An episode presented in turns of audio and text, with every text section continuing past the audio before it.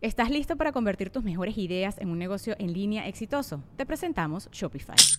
Tal vez no lo sabías, pero nuestro podcast More Than Mamis es un negocio y lo empezamos por supuesto para desahogarnos y hablar sobre la maternidad, no para convertirnos en expertas de ventas y del e-commerce. Así que sí, necesitábamos ayuda para vender nuestro merch y poner en marcha nuestra tienda. ¿Y cómo suena con Shopify?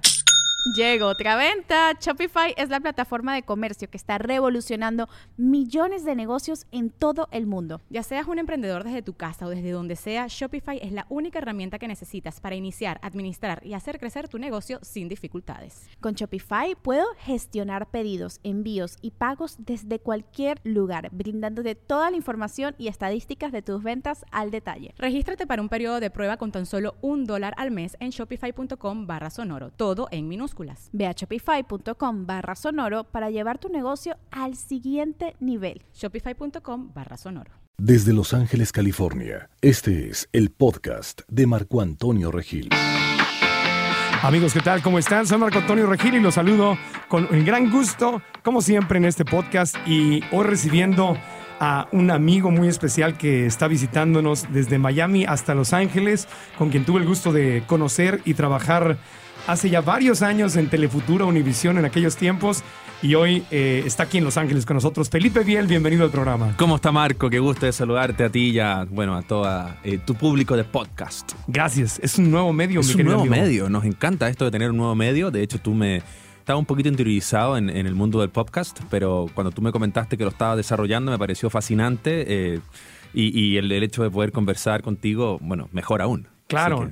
Está cambiando mucho el mundo. Yo tampoco había descubierto mucho el tema de los podcasts, pero me fascinó cuando me empecé a dar cuenta que había tanta gente en el mundo haciendo su estación de radio desde casa, que, que además fue mi sueño desde chiquito. Yo empecé en los medios jugando a los 10 años a que tenía mi estudio de radio en casa y practicaba y, le, le, suplicaba a la gente que se sentara a escucharme claro, claro. ¿Y yo así empecé a jugar? Bueno, yo también de alguna manera jugando, lo más cercano que tuve fue la radio de mi, de mi escuela, de la cual me hice cargo desde muy joven y era el, locutor de, y, en, los recreos, en, los ¿Ah, breaks. ¿Ah, sí? Claro, poníamos música, y yo hablaba y daba los avisos de la escuela y después animaba los festivales y, así uno se va formando. Pero hoy en día la, juventud tiene todas estas herramientas que prácticamente eh, se pueden manejar solos. Tienen YouTube, tienen los podcasts y pueden hacer sus programas de televisión, su radio, sus videos, sus películas.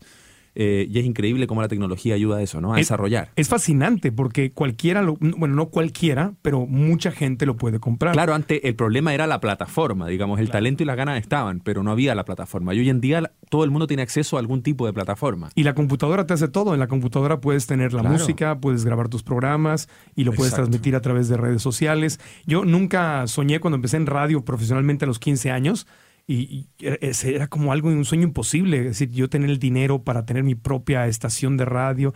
Y hoy en día, con que literalmente con que te compres un micrófono, no necesitas ni el mixer, no necesitas la consola. Un micrófono hecho para la computadora y hay software que de ahí te conectas y si todo lo que vas a hacer es hablar y poner un poquito de música con tu cuenta de iTunes, claro. de ahí lo sacas. aunque hay que decir que tú tienes un verdadero edificio de radial aquí.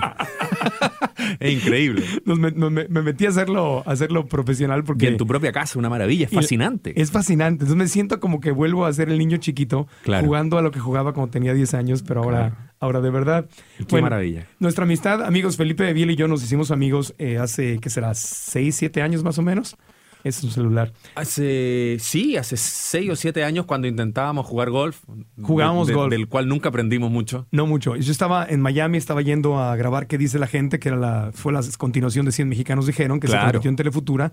Y Felipe Biel estaba en el programa estelar en las mañanas con Charitín. Escándalo TV. Escándalo TV. Y nos tocó lanzar esa cadena. Juntos entramos al mismo tiempo. Sí, sí, sí, claro. Y muchos años, muchos años ahí compartiendo de alguna manera, ¿no? Tú ibas y venías, pero siempre nos veíamos por ahí. Y nos veíamos a jugar y teníamos siempre una amistad que estuvo muy basada en que a los dos nos interesaba o nos sigue interesando los temas de desarrollo personal. Exacto. Fans de, Robert Kiyosaki. De Robert Kiyosaki, de Tony Robbins y de, y de ver de qué manera uno puede digamos, desarrollar las aptitudes que uno tiene al máximo, ¿no? Exacto. Y tú, vienes de una familia de, empresarios, de gente que en Chile, eres chileno, país precioso, he estado hoy una vez y me encantó tu país. Claro. Eh, es una familia que se dedica a los bienes raíces, que se dedica a las ventas, al real estate famoso. Me, acuerdo que me contabas que tu papá es un experto. sí, mi padre es un experto en, real estate y, fíjate que es algo que te voy a ser muy sincero, le tomé el valor real una vez que ya yo estaba en el mundo laboral y estaba armando mi propia familia y mi propio trabajo y empecé a entender un poco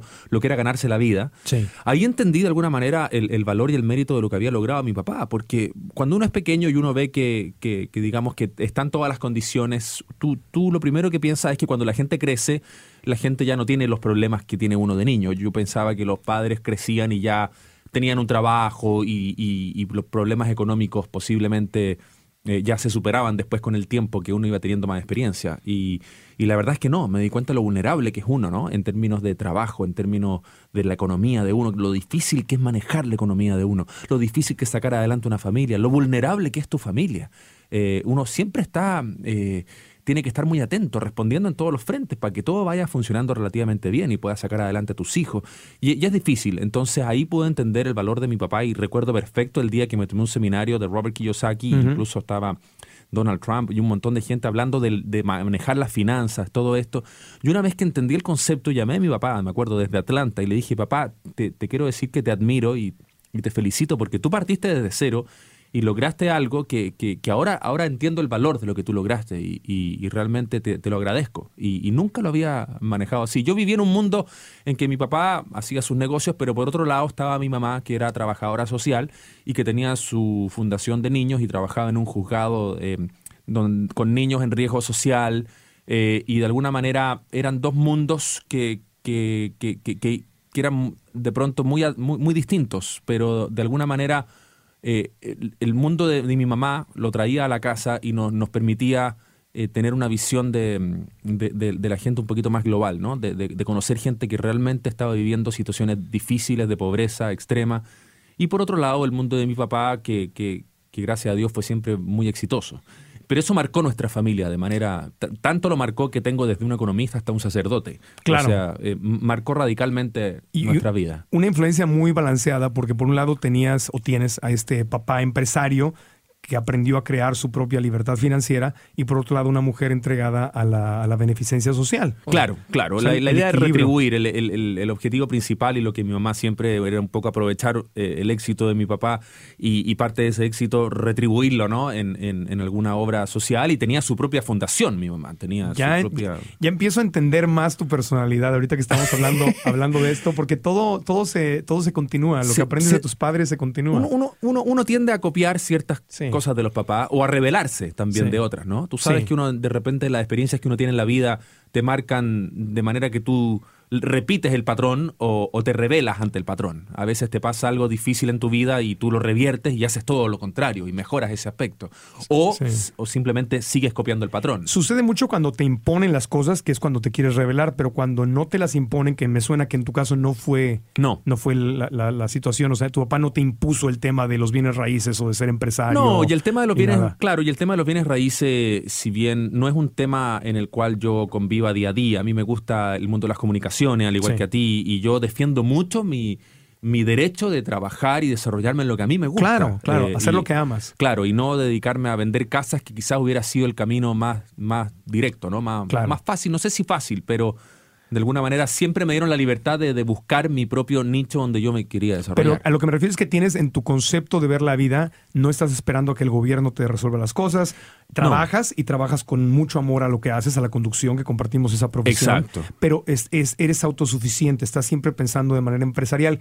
Y a mí cuando me contaste en aquellos tiempos en Miami, que hablábamos, oye, leí este libro de Kiyosaki y fui al taller de Robbins, me llamó mucho la atención el caso de tu papá porque mucha gente dice, no, es que lo que enseña Robert Kiyosaki en Estados Unidos no funciona en América Latina. Y lo que tú me platicaste de tu papá era justamente un caso de alguien que sí lo ha hecho funcionar. Absolutamente, absolutamente. Y a mí cuando, y de hecho me acuerdo que cuando yo supe que tú eh, eh, eh, habías trabajado directamente con Robert Kiyosaki, que conocías a Robert Kiyosaki, a mí me impresionó mucho porque yo leí los libros y identifiqué ciertos patrones y siempre he tenido un... el mundo de nosotros, yo diría que todos los mundos, pero en general el mundo de las comunicaciones, de la televisión, es bien inestable y siempre he tenido como esto de cómo manejar, maximizar las finanzas, cómo poder...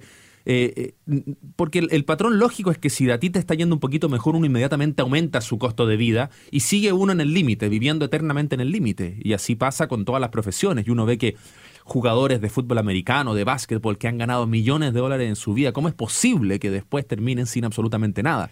Hay un patrón de conducta común que cuesta mucho manejar. Y a mí, hoy, hoy en día, con toda la, educación que he tenido, me sigue costando manejar y es, muy delicado. Te entiendo perfecto, me pasa igual, porque es como cuando, cuando creces eh, en una cultura no empresarial, entonces, es como que, se como que quieres quemarte el dinero de las manos. Lo tienes ya comprarte el mejor carro, lo tienes a comprarte la mejor casa, lo tienes ya, ya comer en mejores restaurantes. Claro, y ahí hay una trampa también, pienso yo, Marco, de que la publicidad nos impulsa y, nos asegura que al, al, tener ciertos objetos, digamos, llámese vivir en cierto barrio, llámese cierta casa, llámese cierta marca de ropa, eh, se garantiza de alguna manera tu felicidad.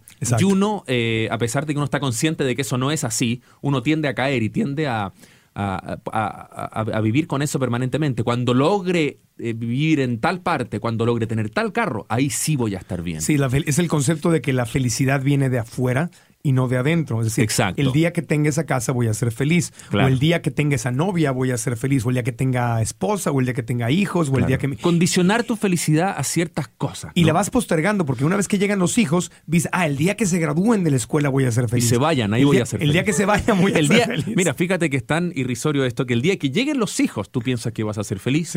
Y cuando tienes los hijos, el día que se vayan los hijos es cuando realmente vas a ser feliz. Así dice, dice un tío mío con respecto a sus nietos. Dice, los nietos dan doble placer cuando llegan y cuando, se, van. Claro. Pero en el caso de los papás o el caso de los seres humanos, vamos postergando esa felicidad hasta que llega un momento en que empieza uno a entender, si te empiezas a preparar y a desarrollar personalmente, eh, empieza a entender que la felicidad viene de adentro, no de afuera. Si no, entonces, pues la gente más rica del mundo sería la gente más feliz del mundo, y eso no es verdad. Lamentablemente no es verdad. Y fíjate que, eh, eh, y eso lo he podido comprobar en terreno, nunca he sido de clichés. Y nunca me ha gustado cuando la gente dice, no, que los millonarios no son felices. Eso, eso yo nunca me, yo me revelaba un poco de eso y decía, no, la gente que es exitosa, que le va bien y que gana mucho dinero, indudablemente vive momentos muy agradables. Pero eh, una vez que lo conoces, que lo vive de cerca, nosotros en el mundo del espectáculo muchas veces tenemos la posibilidad de, de convivir con personas realmente ante los ojos del mundo, tremendamente exitosas. Y, de pronto a mí me pasa en un programa de espectáculos, cuando empiezo a ver la inestabilidad de la vida de ciertas personas del mundo artístico, y ahí te empiezas a dar cuenta que no puede ser, que la felicidad definitivamente no está sujeta a ciertos logros económicos o, a éxitos. Y, se puede subdividir más específicamente. Hay un documental muy bueno, y ya sabes que amo los documentales. Por eso, por eso, dame los datos. Hay un documental que se llama Happy lo leí. Feliz. Lo, vi. Lo, viste. del, ah, del, productor de cine. Del productor de cine. Ah, no, espérate, estás hablando de, I Am. No, no, no, Happy. Del, director de películas de Jim Carrey. El, ah, ese es I Am. Es The I Am Documentary. Happy es otro. No, Happy también lo vi. Pero, ¿El que parte en la India? El que eh, van a Japón. Sí, y, el que parte en la India. Pero ese no es del, mismo director. En, fin. En fin, es, que son muy parecidos, son muy parecidos. pero bueno, en Happy. El que habla el profesor. Creo que sí. a ver, te voy a decir lo que dice Happy, a ver si nos acordamos. En ese documental habla, como su nombre lo indica, Happy, feliz, habla de la relación que hay entre el dinero y la felicidad.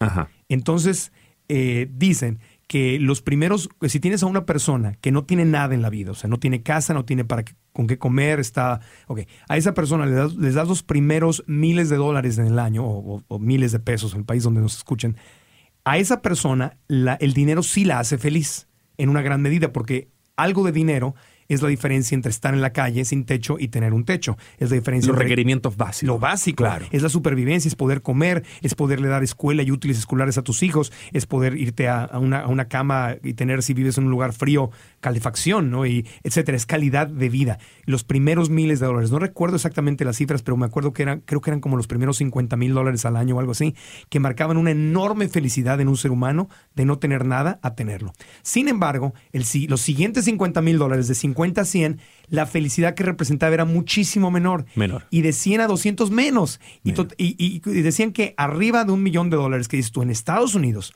con un millón de dólares vives magnífico. en cualquier lugar, en cualquier lugar. Pero incluso en Estados Unidos o en cualquier país del mundo, un millón de dólares es un dineral, ¿no? Claro. Y te decían literalmente que el brinco de los 100 mil al millón de dólares y mucho más del millón hacia arriba no significa absolutamente nada de felicidad. Y en la mayor parte de los casos se empezaba a convertir en lo contrario a la En un problema. En un problema, en un peso, porque entonces se venían los, vienen los divorcios, las envidias, los intereses, amigos que ya no sabes si son tus amigos por ti o por, o por tu dinero. Exacto. Y tú te pierdes el dinero y empiezas a pensar que eres el Ferrari o el BMW y eres la casota y eres el jacuzzi y eres el Four Seasons y eres... Que tu novia está demasiado guapa para estar contigo Sí, y sí, todo y la novia se empieza a poner este, todo tipo de aditamentos. Todo tipo de implantes en distintas partes del cuerpo. y diamantes y, y- y- y- entonces empiezas a vivir ya en, un- en una burbuja que poca gente arriba de cierto nivel, nivel llega realmente a ser feliz. Entonces ahí está eh, el tema. Yo no niego y por eso me encanta la filosofía de Robert Kiyosaki.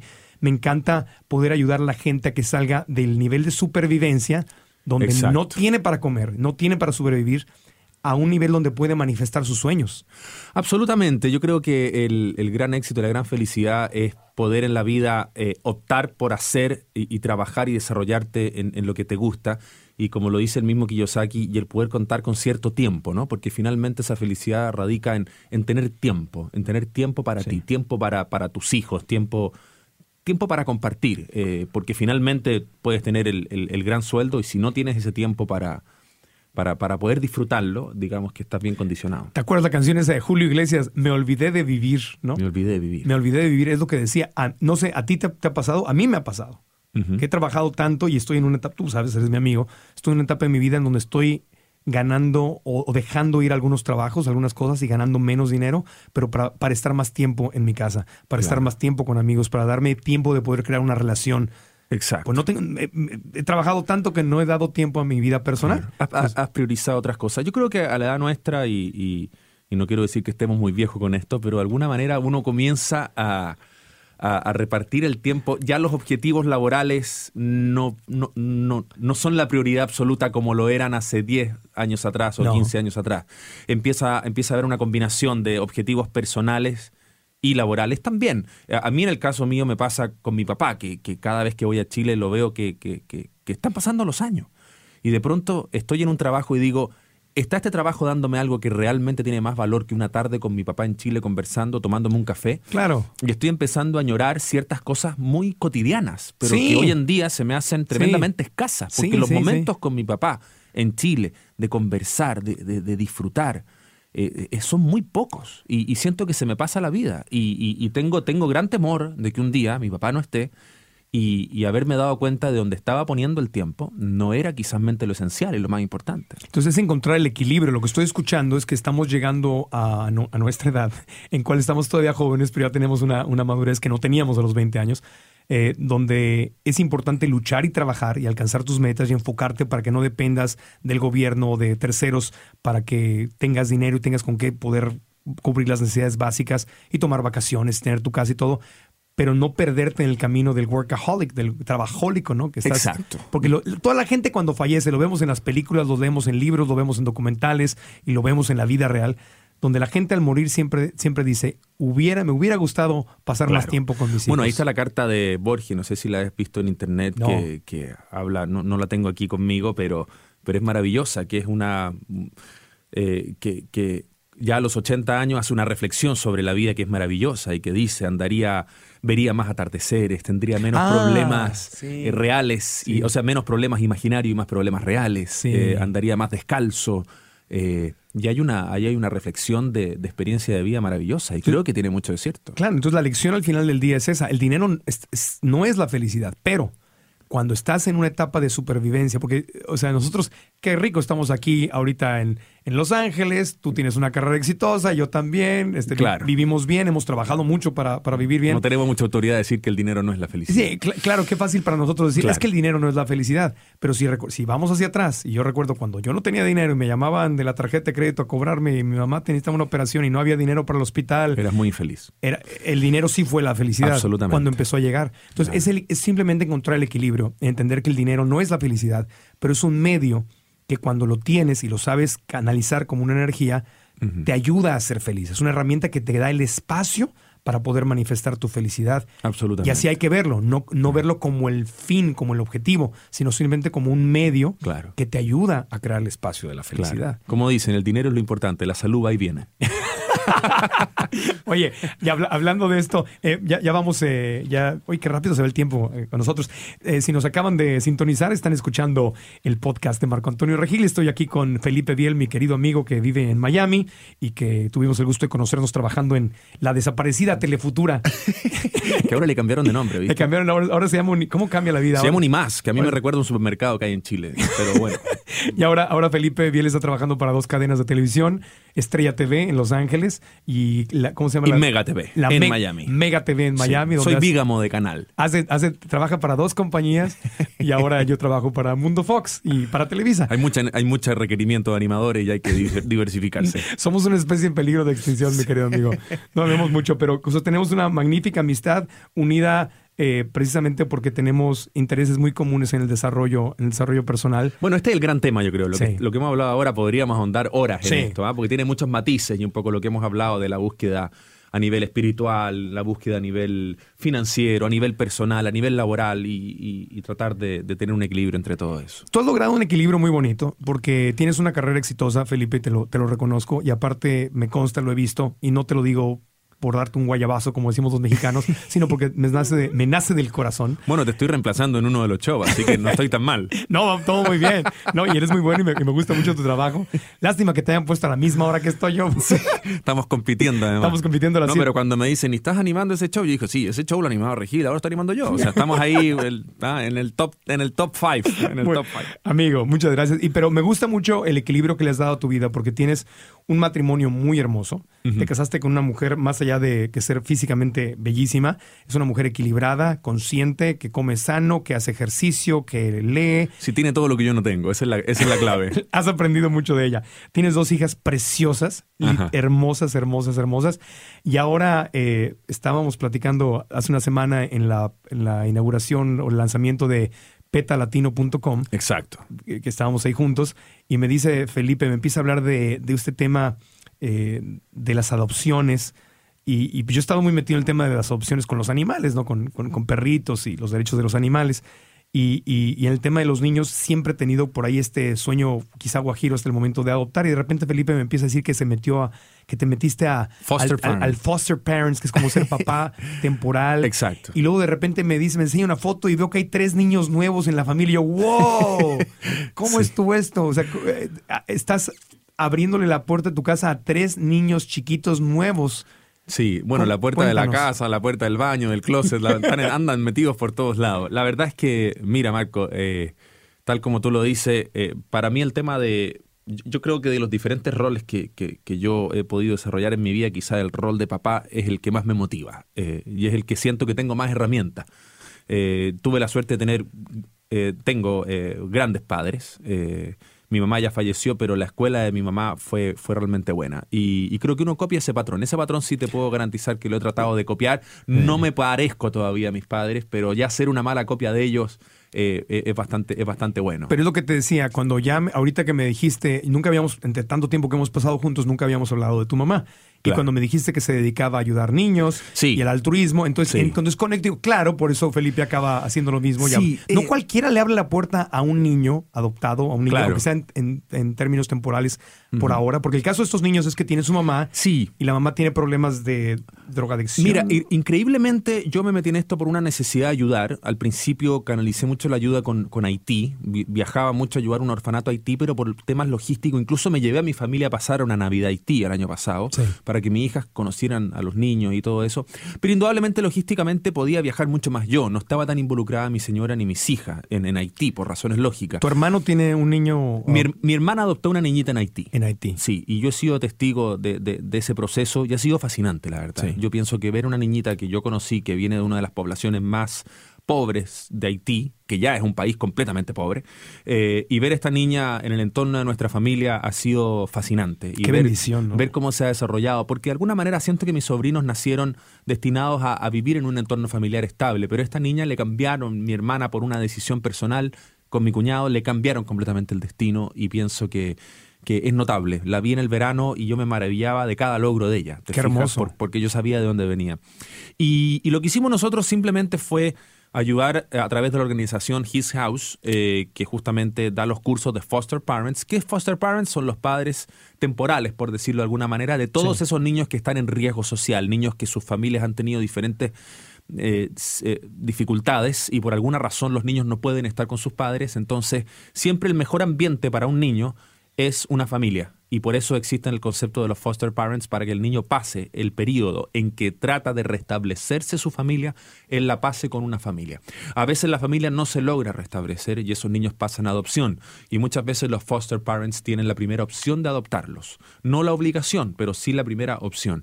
Y así se va desarrollando el concepto de foster parents porque lo que sucede, Marco, es que un niño tú me dices, bueno, pero ¿cómo es tener un niño por una temporada o por unos meses y que después ese niño se vaya? Sí. Y ahí está, aquí está la respuesta a esto. Cuando uno pone sus blueprints en un niño, su, su, su, sello, su, huella, eh, cuando un niño logra crear un vínculo seguro en su vida, eh, ese niño de alguna manera vuelve a tener la capacidad de crear otro vínculo seguro más adelante. Y en el fondo se les enseña eso, se les enseña a crear un vínculo seguro, a confiar, a confiar en alguien, a, no sentir que en la vida pasan personas que van y vienen y que finalmente no se crea un vínculo con nadie, que es lo que pasa con los niños en los hogares, que muchas veces están con una profesora que va, que viene y no se crea, no hay un trato personalizado con el niño, porque hay muchos niños en el hogar. En cambio, cuando el niño está en una familia, le enseñas tú a crear un vínculo seguro, a que confíe. Y ese niño el día de mañana, eh, aunque no esté contigo, puede volver a crear un vínculo seguro, ya sea con sus padres nuevamente, con sus padres adoptivos en el futuro. Y el día de mañana es tan grave como un niño que pueda tener una amistad, que pueda tener una relación, eh, crear ese vínculo. Y, y esa es la apuesta. It's Kaylee Cuoco for Priceline. Ready to go to your happy place for a happy price? Well, why didn't you say so? Just download the Priceline app right now and save up to 60% on hotels. So, whether it's Cousin Kevin's Kazoo concert in Kansas City, go Kevin, or Becky's Bachelorette Bash in Bermuda, you never have to miss a trip ever again. So, download the Priceline app today. Your savings are waiting. Go to your happy place for a happy price. Go to your happy price, Priceline. La importancia es que más allá de que te quedes o no te quedes con ese niño y más allá de que estás proveyéndole un techo mientras se, estabiliza la situación con sus papás. Exacto. Estás, estás influenciándolos en un momento clave de su vida que va a marcarlos para el resto de su vida. Absolutamente. Y generalmente, sobre todo en el caso mío, eh, nosotros, ¿qué es lo que nos pasó a nosotros como, como, como pareja, digamos? Haciendo el curso de Foster Parents, eh, escuchamos, alguien preguntó inocentemente, ¿qué pasa con los hermanos? ¿Qué pasa cuando no es un niño el que está en problemas, sino que son hermanos? Dos, tres, cuatro hermanos, grupos de, hermanos. Y la trabajadora social dijo, lamentablemente eh, son pocas las familias que pueden recibir un grupo de hermanos, por lo tanto se tiende a separar los hermanos y se pone cada uno en una familia. Imagínate tres o cuatro hermanos que se separan cada uno en una familia y que después esos niños pasen a adopción. El día de mañana esos niños terminan adoptados por diferentes familias y esos hermanos pierden toda relación. Entonces me llamó mucho la atención y puso de ejemplo el caso de, unos niñitos, eh, de los cuales, por, por, cuidarlos un poco a ellos, no te quiero dar muchos antecedentes, pero son tres hermanos y finalmente un, hombre y dos niñas y finalmente eh, yo, yo pregunté, averigüé, me entrevistaron, hicimos una especie de, de, trabajo en conjunto con las trabajadoras sociales y estos tres niños llegaron a vivir a mi casa esto ya hace dos meses. Se fueron de la idea de, de, abrir la puerta a un niño a tres niños para que no se separaran. Mira, mira Marco, cuando me dicen, pero ¿cómo tres? Tú estás loco. Y la verdad dije... ya tienes dos niñas tuyas. Yo tengo dos niñas mías. Estos niños son mucho más pequeños, son de, de, tres y de dos años. Eh, es una edad en que tú puedes moldear mucho a un niño. Eh, también es una edad difícil, que requiere mucho trabajo. No elegí tres niños. El caso se me presentó claro, en mi cara. Eh, estaba ahí. Eh, yo tenía, yo sentí la responsabilidad de reaccionar. Con toda la irresponsabilidad que eso conlleva, porque te soy súper, súper honesto. O sea, no, no, no, ha sido fácil. Y, estoy tratando, estamos tratando de hacer el mejor trabajo, apoyándonos con ayuda. y, tratando de... ha sido un cambio a nivel de familia, pero siento que cada día que logramos que ellos estén en nuestra casa bien, es un éxito y es un logro y es un triunfo. Eh, y así lo vamos manejando día a día. Y, los niños, la verdad, están muy bien, están muy adaptados al, ambiente de la casa. Hoy te veo feliz, ya te los llevaste a Disney World. Sí, bueno, los llevé a Disney porque imagínate, uno trata de que vivan lindos momentos. Son niños que de alguna manera han pasado situaciones difíciles. Eh, y son niños muy pequeños para estar, pienso yo. eh, a mí me da mucha tristeza ver un niño de dos años que ha vivido ya situaciones difíciles, que no le corresponde, no tiene que hacerse cargo, Sí. no dependían de él. Sí, sí, sí. Por lo tanto, tratar de que pasen, pero más que, más que ir a Disney World, eh, lo importante es la estabilidad de la vida cotidiana. Se ven felices en las fotografías que me has enseñado, están tan felices. Y Sí, bueno, en la fotografía no se ve cuando los reto, cuando les llaman la atención. Claro, Y claro. cuando lloran. No, yo sé, pero están haciendo un esfuerzo precioso. La verdad, mi reconocimiento es porque hay tanta gente que, que no está abierta ni siquiera a adoptar un animal, un perrito o un gato, mucho menos a adoptar a un, a un niño. Dicen, no, si no es de mi sangre, no, yo quiero tener mis propios hijos. yo creo que- y no abren esa puerta. Es, es muy respetable. Yo creo que cada persona, eh, yo creo que uno en la vida tiene la misión de retribuir. Hay muchas maneras de retribuir. Uno Sí. puede ayudar en diferentes organizaciones, Claro, qué sé yo. Uno puede hacer tantas cosas. Yo personalmente en el tema de los niños siento que puedo hacer algo. Eh, eh, Está en tu corazón. Y, y la- si- lo siento que ahí tengo más herramientas. La verdad es que es eso. Lo que reconozco en ti, Felipe, y en tu mujer y en tus dos niñas, es que se les presentó esta oportunidad y dijeron sí.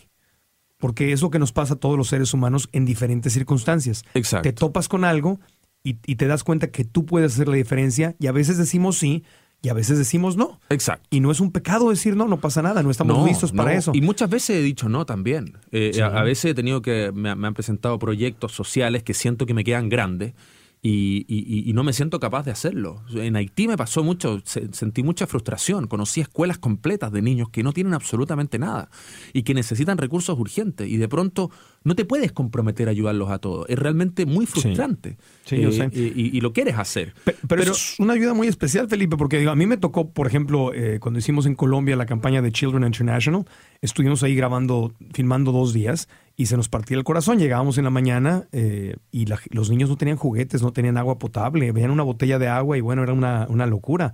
Este, me acuerdo que nosotros llevamos nuestra comida para, para, el, para el break, para comer la- entre un par de horas antes de seguir la grabación. No pudimos comer, le dimos la comida a todos los niños. Exacto. Porque no puedes, o sea, son niños Exacto. que están viviendo en el lodo, sin techo, sin agua, sin nada. Claro. Entonces, y, me acuerdo lo horrible que era la, la experiencia de regresar al hotel en la noche a dormir en aire acondicionado y yo a, a todo dar mientras estos niños y nos y me abrazaban Sí. las piernas el todo, y dejarlos ahí Con una carencia afectiva muy grande. afectiva y de y- y niñas de 13 años siendo Claro. mamás embarazadas Sí, ya y, y con el peligro de la prostitución infantil y con el peligro de las de las de las mafias de los de los capos de la droga todo esto y, y- y obviamente al punto que voy es que no pudimos salirnos de ahí sin patrocinar a todos los niños de esa calle. La calle en donde estuvimos, entre el camarógrafo, iluminador, todos, Absolutamente. a todos, todos Claro. patrocinamos con Children International y nos fuimos de ahí y damos el dinero cada mes. Pero no es lo mismo hacer eso, es un nivel mucho más alto. Decir, yo tomo a uno de esos niños, en tu caso a tres, y traerlos a tu hogar y educarlos. Ahorita llevas dos meses con ellos. lo que sea, pero es darles todos los días el amor, el cariño, la energía, el tiempo, la paciencia que ya les diste a tus dos hijas, sacando tiempo de donde no hay, Felipe, porque eres un hombre trabajador que vienes a Los Ángeles a trabajar y te regresas a Miami. Sí. O sea, te lo reconozco, o sea, no te estoy queriendo... Sí, bueno, et- estos niños no eh, vienen de riesgo social, no de una necesidad tan grande como los niños que tú conociste en Colombia, con los niños que yo conocí en Haití, que, lo que tú me estás diciendo me identifica mucho. Recorrimos con mis hijas algunas poblaciones en Haití y en la noche llovía. Sí. Y mi hija me decía, papá, ¿qué va a pasar con los niños y las carpas? No tienen techos o Eh, eh, eh, eh, eso, eso tiene otro nivel de... un cuartito ahí de tierra y seis personas, siete personas Claro. viviendo juntos y... Aquí yo te diría que la mayor pobreza es la pobreza afectiva. Eh, eh, esa es la pobreza de la que sufren estos niños y eso es lo que estamos tratando de reemplazar eh, por ahora, esperando de que se pueda restablecer su caso y, y si no, habrá que ver qué, qué Si hacer. no se restablece el caso, entonces tú tendrías la primera prioridad para adoptar a estos, a estos tres chiquitos. Sí, estos tres monstruos Es que andan muy- ahí corriendo por la casa. que los adoran. Me, me acuerdo, me dijiste la semana pasada en el evento de petalatino.com, eh, dices que es que el niño ya es como mi, mi buddy, mi amiguito, ya somos este compañeros y ya jugamos juntos y es Sí, el hombre bueno, de la casa. Uno, bueno, uno con los niños tiende a, a encariñarse mucho. Yo los trato como que si estuvieran ahí toda la vida. Ayer llamé al niño, tiene tres años, y lo llamé y le Tres dije, años. tú eres el hombre de la casa ahora. Estoy acá en Los Ángeles, estoy trabajando, te dejo, cuida la casa, eh, está todo bien. Y me dijo, sí, sí, yo cuido la casa, yo, yo me preocupo de todo. Tres años. Eh, un poco compartiendo con el único hombre, ¿no? Claro. Y, y claro, pero mira, no era mi idea. El domingo estaba a las 7.30 de la mañana en la playa, que gracias a Dios Miami tiene el clima que favorece y uno puede salir desde muy temprano. Eh, pero, pero sí, e, e, es, bien cansador, te digo. Eh, descanso más trabajando que los fines de semana. yo sé, es como, es lo que me imagino. Yo como soltero digo, cuando llego a mi casa es como que, ah, descanso. Y la gente casada con hijos me dice eso, es al revés. Es como que llegas a la casa y empieza otro trabajo. Empieza, no, puedes claro. Me dicen, ¿y los aviones no te agotan? Le dije, los aviones son una maravilla, son cinco horas obligado de tranquilidad absoluta, imagínate. Estás encerrado ahí. Claro. Y tengo tanto que aprender, lo que me falta vivir y lo quiero, y lo quiero vivir y, lo admiro mucho en ti. Yo siempre he soñado con el tema de, de tal vez algún día adoptar un niño. ¿Qué le podrías decir a gente como yo, que estamos pensando y que estamos considerando la idea de algún día, más allá de tener nuestros hijos de sangre, eh, abrirle la puerta a un, a un niño? Mira, yo creo que si esa inquietud está en tu corazón, yo creo que hay que dejar, hay que, hay que manifestarlo en, un hecho real. Yo creo que no hay nada más maravilloso que, que el poder compartir eso, ¿no? Ahora, lo que sí me atrevería a decir, de acuerdo a mi muy humilde experiencia eh, y muy poca experiencia, es que uno tiende a idealizar también esto, ¿no? y uno tiende a idealizar a que el niño que llega eh, es un niño casi perfecto, ¿no? Y que llega y que todo va a ser feliz. Claro, vas a adoptar a Annie. Claro, vas a adoptar a Annie que va a llegar zapateando ah, y que va a ser todo maravilloso y te va a cantar una canción y es adorable. Y la vida cotidiana tiene todos los matices. Es lo mismo que una relación, Marco. Ah, cuando uno empieza una relación, todo es maravilloso porque cada uno muestra sus mejores cartas, hasta que la relación se torna la vida cotidiana y la vida normal, y ahí viene una negociación permanente, ¿no? Con los niños es lo mismo. O sea, eh, vas a vivir momentos que realmente los quieres sacar de la casa a tus propios hijos, imagínate. Entonces, quieres abarcar, claro. Entonces, eh, es importante entender eso, eh, comprometerse al proceso y y vivirlo día a día y, no tomar nunca una decisión en un momento acalorado, en un momento de, conflicto. El momento de conflicto, vivirlo, apretar los dientes, dejar que pase, porque así como en un momento estás loco ¿ah? de rabia, a los 10 minutos estás loco de amor. Claro. entonces e, es importante entender que es cíclico, que así es la vida, que pasa con los hijos propios igual que con los hijos adoptados y, y, nada, e, e, es un humilde consejo que está más basado en lo que yo he visto en otras familias que sí han hecho adopciones concretas y han llevado muchos años con los niños adoptados y, por lo que he leído y aprendido, porque indudablemente es un tema en el que me estoy metiendo, ¿no? Claro, y tú eres nuevo en esta historia. En la familia yo tengo, eh, digo, por respeto obviamente no menciono nombres, aunque no es, no es ningún secreto, eh, tengo varias primas y primos que han adoptado.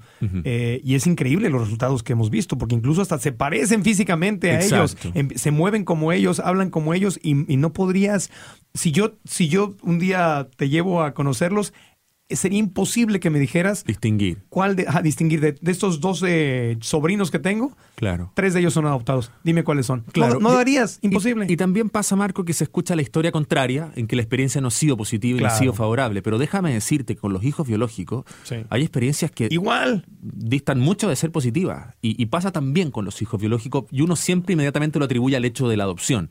Y yo creo que ahí es, injusto también. Es, es, como todo en la vida. Eh, a veces mira, yo tengo seis hermanos, somos todos, nacimos en la misma casa, comimos lo mismo, nos dijeron lo mismo, y tengo un animador de televisión, un economista, un sacerdote, un científico y una fotógrafa. Y todos nos educamos igual, y las vidas son completamente diferentes. Nos ponemos a hablar de política y pensamos todos diferentes. Completamente diferentes, sí, ya Y todos comimos lo mismo. No, te entiendo perfecto. Mis, mis hermanos eh, son así, son, medios hermanos y tengo medias hermanas por matrimonios previos de mis papás. Y sí, algunos, por ejemplo, con los, con los dos con los que crecí, somos los nos queremos mucho, pero somos completamente distintos, vivimos muy diferente. Y con las medias hermanas que no crecí, somos muy parecidos. Y hablamos y decimos, wow, se hace cuenta que hubiéramos crecido, crecido juntos, ¿no? Claro. Y, no hay receta. Y una es, y una es este, demócrata, súper liberal, maestra y ayuda a las mamás eh, eh, que, han sido golpeadas a salir adelante. Y la otra es republicana, empresaria, este, que tiene una empresa aquí, en Orange County, es súper exitosa. Y yo estoy como un poquito en el medio de las dos, Exacto. Como, socialmente demócrata, pero, pero financieramente más, un poquito más conservador. Imagínate. Entonces, ahí estamos como que cada quien va por su lado y, no es ninguna garantía, no es ninguna garantía que te lleves bien o te lleves mal. El reto que, te, que se te presenta, tengo amigos que sus hijos no les hablan y llevan toda la vida y no se dirigen la palabra. Y le han dado todo. Y le han dado absolutamente todo. Claro, por eso te digo, no hay ninguna receta de éxito en esto. No hay eh, nada. tratar de hacer lo mejor posible. Pero es un nivel de conciencia que creo que está creciendo mucho y yo lo empiezo a experimentar eh, en mi nivel, que no estoy comparando seres humanos con animales, pero ha sido una preciosa experiencia. Yo pensaba cuando adopté a mi, a mi perrita Lucy, que ya lleva cinco años conmigo, tenía cuatro años y cuando la adopté la primera vez, yo tenía como las ideas de, híjole, pero pues lo voy a hacer porque es bueno, porque hay ocho millones de, de animalitos en Estados Unidos que quedan sin hogar cada año, pero cuatro años, a ver si me quiere igual, a ver si no me muerde y me desconoce un día. Exacto.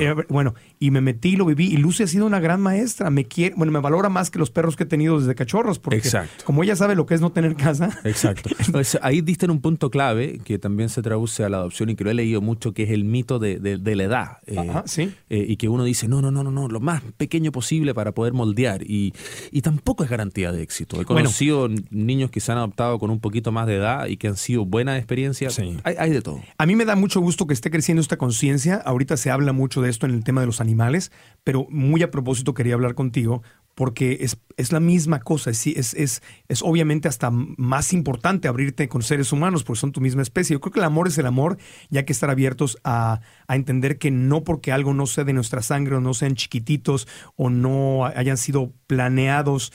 Eh, o sea, el tema de la adopción es expandir tu corazón, tu círculo de amor a otros seres que, que a lo mejor originalmente no estaban planeados para estar contigo, pero tú les abres el corazón y te unes y entender que puedes crear vínculos hermosos. Hay un libro por ahí del doctor Brian Weiss que vive en, en- en Miami. Ajá. El, eh, ¿Te acuerdas el de Muchas vidas, muchos sabios? Sí, claro. El de la reencarnación No, y todo eso, muy bueno. Claro, claro. Tiene un tercer libro cuyo nombre estoy queriendo recordar en este momento, que te habla justamente de la conexión que hay eh, con los seres que, que él descubrió. Yo no soy científico, yo no he estudiado lo que él ha estudiado, pero él dice que con base en sus hipnosis regresivas, eh, que a nivel espiritual ha descubierto que si un niño está destinado a ser tu hijo espiritualmente, lo va a hacer, sea adoptado o sea sanguíneo. Que, y que el camino por el que va a llegar, sea por una adopción o sea por, por un parto o por sangre, es el camino perfecto para la relación que ustedes dos tienen que desarrollar y vivir en este planeta. Pero que no hay ningún hijo que no sea realmente tu hijo, aunque no lo sea a nivel sangre. Y te habla de eso a nivel, desde su punto de vista científico, Espiritual. espiritual, obviamente él cree Mira, en, él, él- él no divide la espiritualidad y la ciencia, y él cree en las reencarnaciones y él cree en la hipnosis regresiva. Y en ese tercer libro me acuerdo que ahí fue donde me nació, yo leí ese libro a los 18 años creo, y ahí fue donde me nació la, la idea de adoptar un niño, decir, wow, qué hermoso poder abrirle el hogar. Aparte ponerte en los pantalones de ese niño.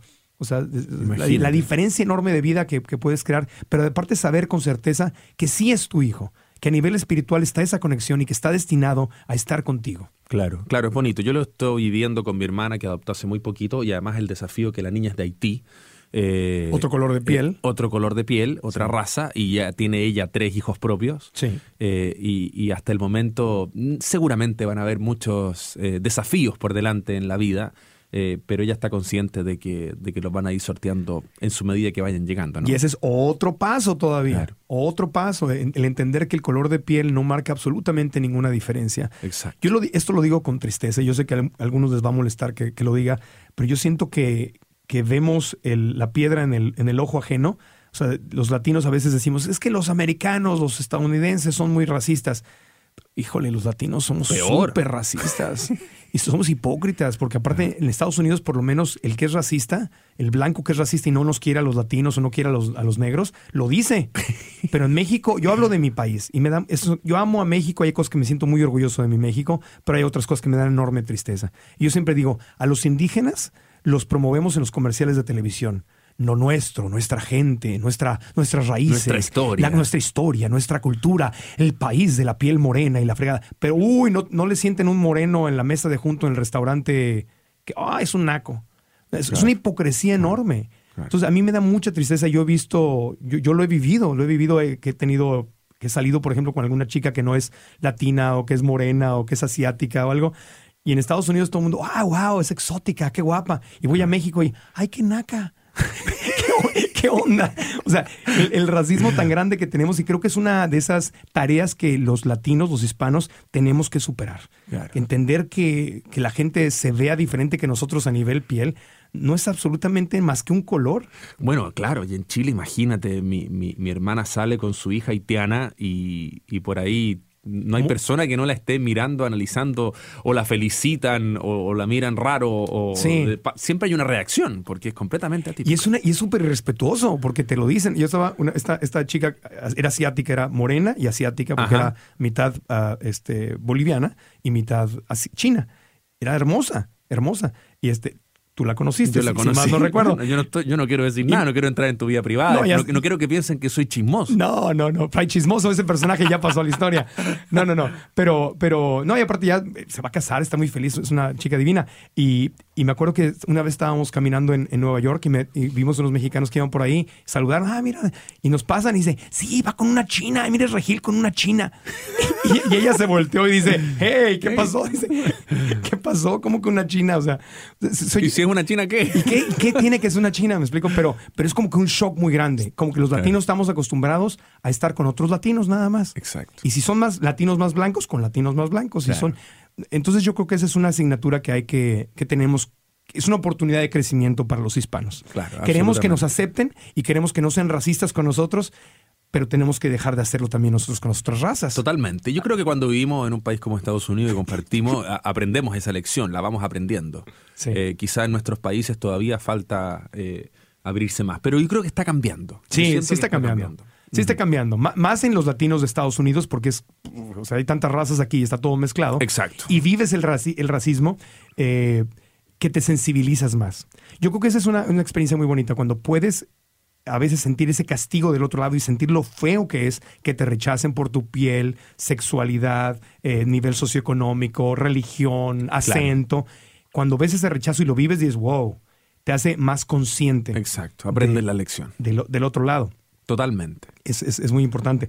A mí ha pasado, por ejemplo, en, el otro de los temas más, eh, nos quedan como 15 minutitos más o menos, otro de los temas más controvertidos de hoy, eh, ya que nos metemos al tema de la discriminación, es el tema de la gente gay, ¿no? Ajá que, estamos hablando ya. ya eh, el otro día, no voy a decir de, qué ciudad, eh, eh, te digo de qué estado. No, me invitaron, era de la arquidiócesis católica de, un estado. De un estado. De un estado aquí en Estados Unidos. Y me invitaron a dar una conferencia sobre el tema del desarrollo personal y todo. Él dije, ah, claro que sí, con mucho gusto. Y me dice David Steinberg, que era mi representante en ese tiempo, me dice, oye, pero el, el, el, ah, sacerdote que está organizando esto era, era un obispo el obispo quiere saber qué piensas, cuál es tu postura en el tema de los matrimonios gay.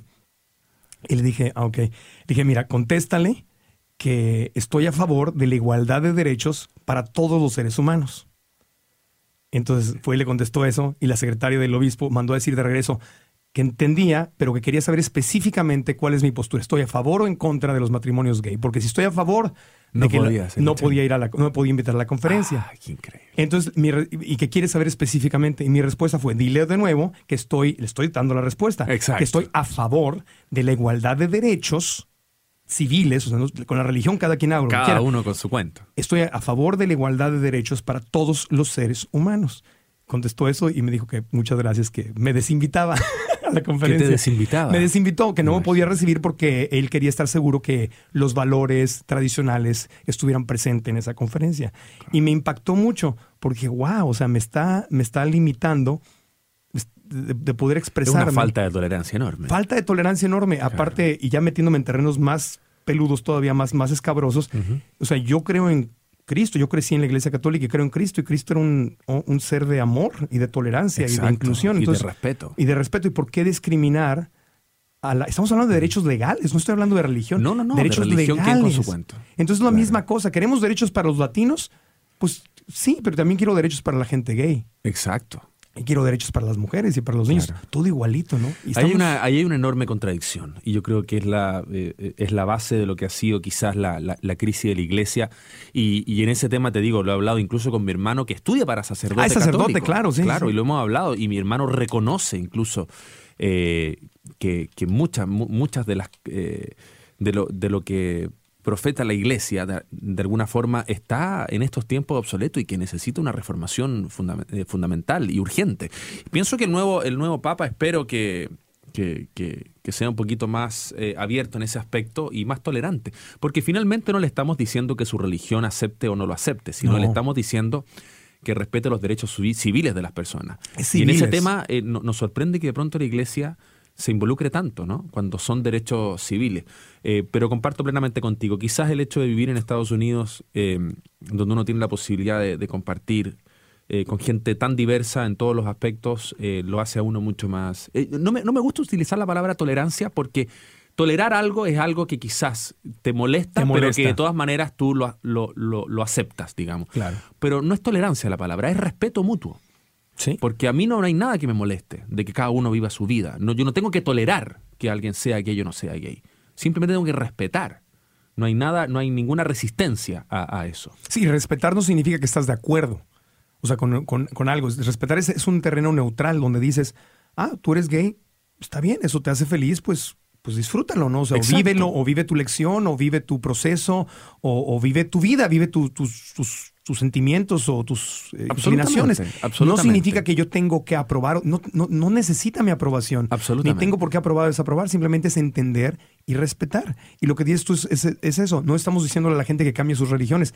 La religión es una creencia espiritual y cada quien que haga con su religión lo que, lo que e, elige, e, elige de alguna manera el transporte hacia un crecimiento espiritual y, que cada uno elija la que mejor le sirva. ¿no? Pero a nivel leal, si dos seres humanos deciden juntarse y comprar una casa juntos y, estar juntos y compartir el amor que ellos entienden, que a lo mejor quienes no somos homosexuales no podemos entender del todo, pero ellos lo entienden, ¿quiénes somos para negarle las mismas eh, ventajas eh, en, impuestos y, en, eh, el, día que fallezca uno de ellos dos, que a poco el otro va a tener que pagar impuestos por algo que ya compró. O sea, hay un montón de ventajas eh, a nivel ciudadano que todos los ciudadanos... Y me, y me recuerda un poco cuando vi la película de Lincoln, la, que yo pensé que iba a ganar el Oscar cuando, em, ah, cuando los, negros no tenían derechos para votar y cuando las mujeres no tenían derechos para votar. Absolutamente. Y no tenían, y eran seres humanos. Entonces, y veía los argumentos y veía la pasión con que se luchaba y se defendía eh, eso. Y es lo mismo que estamos viviendo ahorita. Bueno, siento, siempre he sido, tengo la plena convicción de que todos los debates de hoy del matrimonio gay eh, para, ya para nuestros hijos, para nuestros nietos, van a ser de risa. O de risa, exactamente. De risa. La gente, las nuevas generaciones no van a poder creer que esto en alguna oportunidad fue un tema, ¿no? Como nosotros no podemos creer que en otros tiempos la, gente negra no era esclava. Exactamente. O que las mujeres. Es incomprensible, o, que las mujeres no podían votar. oye, las mujeres, es, muy reciente esto de que las mujeres voten. Muy reciente. Primero, muy reciente. Primero, todo es muy reciente, exactamente. Los, los esclavos negros, o los que dejaron de ser esclavos negros, votaron primero los hombres que las mujeres blancas. Que, que, era. Exacto. No es que uno sea más importante que el otro, pero, pero el machismo ha sido más fuerte todavía que el racismo. Eh, eh, o sea, le dieron primero la entrada a los hombres negros que a las mujeres, a sus esposas, a sus hijas. No, no, no. Sin duda que estos temas ya para nuestros nietos van a ser de risa. De risa. ojalá que, que, así sea. Entonces, hoy estamos en la lucha, en la igualdad por, los, por, los, por la gente gay, hoy estamos en la lucha y los derechos por los animales, que el tema de los animales no es un derecho a votar, no, quiero que mi perra vaya y vote, simplemente es derecho, sí, no, porque es que así suena. Derecho a vivir. Derecho a vivir, derecho a ser felices, derecho a vivir en su entorno, derecho a un elefante que nació en África, que se, se desarrolle y crezca con su mamá en la selva, y no me lo rapten, me lo secuestren y me lo entrenen con shocks eléctricos para que levante la trompita y haga cosas que no son naturales para ellos con, y, lo tengan ahí secuestrado en encadenado dando vueltas se gira. O sea, es el derecho a ser libre. Totalmente. Es todo. Y, esos temas, pero y las redes sociales están tomando una importancia enorme en todas estas manifestaciones. Porque son la voz de, las voces de las masas finalmente, ¿no? Es que ahora todo el mundo tiene voz. Todo el mundo tiene voz. ¿Has visto la maravilla? La red social permite que cada uno manifieste públicamente su voz. Pues aquí estamos tú y yo, en eh, este contenido, sentarnos a hablar así, sin un tema específico y simplemente a En un prime time de un canal, no creo que nos acepten. No, no, no nos, no, nos permitiríamos. Tenemos que el guion autorizado y pasar por supervisión y ediciones y todo. Y una niña en bikini tendríamos que poner para que suba el rating. una niña en bikini, un enano, con, confeti, este, no, eso es... algún dinero, tienes que regalar algún auto. Algo. Regalar dinero, darle vuelta una ruleta, alguna cosa para entretener a la No, esto no sería un buen programa. Eso, pero, pero ahí vamos, ahí vamos. Van cambiando las cosas. Mi querido Felipe, eh, te quiero agradecer mucho que, que, estés con nosotros. Yo sé que estás entre Miami y Los Ángeles grabando tus programas y que te hayas dado un día, un tiempo en tu, en tu día libre para venir para acá y platicar te felicito y te reconozco, amigo, no, eh, todo lo que has logrado. Igualmente, Marco, te agradezco siempre, te agradezco tu amistad, porque de alguna manera siempre que nos juntamos retroalimentamos estos temas que son interesantes y, además que compartimos la pasión por lo mismo, ¿no? que es las comunicaciones y el poder tener contacto con la gente. Así que tenemos la tiene que repetir. sí, tenemos la pasión por la libertad financiera la, pasión por la Que ecología. tanto nos cuesta. Tanto nos cuesta, claro. Bueno, pues por eso la tenemos. Claro. tenemos la pasión por, eh, por la televisión, por la comunicación. eh, tenemos la, la- la pasión por, la, por ser saludables, Ajá. mental, físicamente. Claro. Y ahora también es- este, te estamos incluyendo cada vez más en, en los derechos de los animales. Exactamente, exactamente. Entonces vamos a hacer un intercambio. Yo te traigo más al mundo de los derechos de los animales y tú llévame más al mundo de las adopciones de niños. Ah, De los foster parents. Mira, mira, mira que tu casa está perfecta para mínimo unos 3, 4 niños aquí. ¿eh? Pi- Pide niños, ¿verdad? Bueno, deja encuentro, deja encuentro la, la mamá primero. Por vamos. supuesto. Oye, la gente que quiera aprender más sobre el tema de foster parenting o de adopciones a niños, o hogares temporales, ¿qué puede hacer? Mira, la organización con la que yo estoy trabajando está eh, en Florida, pero sin duda, eh, si usted vive en otro estado, puede ser una excelente manera de, de conectarse y seguramente Sí. lo derivan a, a la organización que corresponda a la misma función. Es His House Children Homes, es hhch.org hhch.org, His House, y ahí está toda la información sobre los cursos de voluntariado, sobre los cursos de foster parents, adoption y, y todo. HHCH hhch.org. or- ORG, o sea, ok. His House Foundation. His House Foundation. Muy bonita organización. Y van ahí, y si no, eh, si no viven en Florida y les interesa, de ahí pueden encontrar. Yo pienso que de ahí, eh, a lo que corresponda, hay muchas organizaciones que trabajan con los diferentes estados que se encargan de, de- de los niños que están en riesgo social. Claro. Y, y- y no me cabe ninguna duda que foster parents eh, en cualquier estado eh, son temas que están muy desarrollados y hay cosas de encontrar la institución correcta. Te deseo mucho éxito con estos tres chiquitos, sea que les encuentren un nuevo hogar, o sea que sus papás estén en la posibilidad de, de volverlos a tener, que obviamente sería lo óptimo. Eso se espera. O quién sabe, sea que se queden contigo para toda la vida y seas el papá ahora de cinco niños, no de dos. Acuérdate que cada día es un triunfo. cada día es un triunfo. Y el tío Marco con gusto te visitará en Miami. Sí, tío Marco y padrino quizás. Y padrino quizás. Muchas gracias, Felipe. Cuídate mucho. Gracias a ti. Gracias. Así cerramos este podcast, amigos. Gracias por habernos acompañado. Sigan pendientes aquí en marcoantonioregil.com, donde estaremos subiendo más y nuevos podcasts para seguir en contacto y hablar de todos estos temas que nos apasionan. Crecimiento personal, salud física, mental, creación de conciencia, en fin, mejorar día a día tomando la responsabilidad de ser el cambio que queremos ver en el mundo.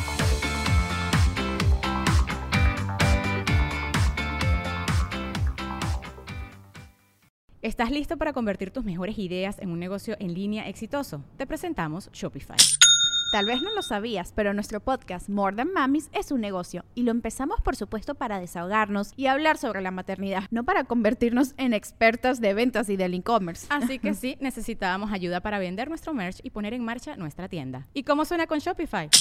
Llegó otra venta. Shopify es la plataforma de comercio que está revolucionando millones de negocios en todo el mundo. Ya seas un emprendedor desde tu casa o desde donde sea, Shopify es la única herramienta que necesitas para iniciar, administrar y hacer crecer tu negocio sin dificultades. Con Shopify puedo gestionar pedidos, envíos y pagos desde cualquier lugar, brindándote toda la información y estadísticas de tus ventas al detalle. Regístrate para un periodo de prueba con tan solo un dólar al mes en shopify.com barra sonoro, todo en minúsculas. Ve a shopify.com barra sonoro para llevar tu negocio al siguiente nivel. Shopify.com barra sonoro. ¿Estás listo para convertir tus mejores ideas en un negocio en línea exitoso? Te presentamos Shopify.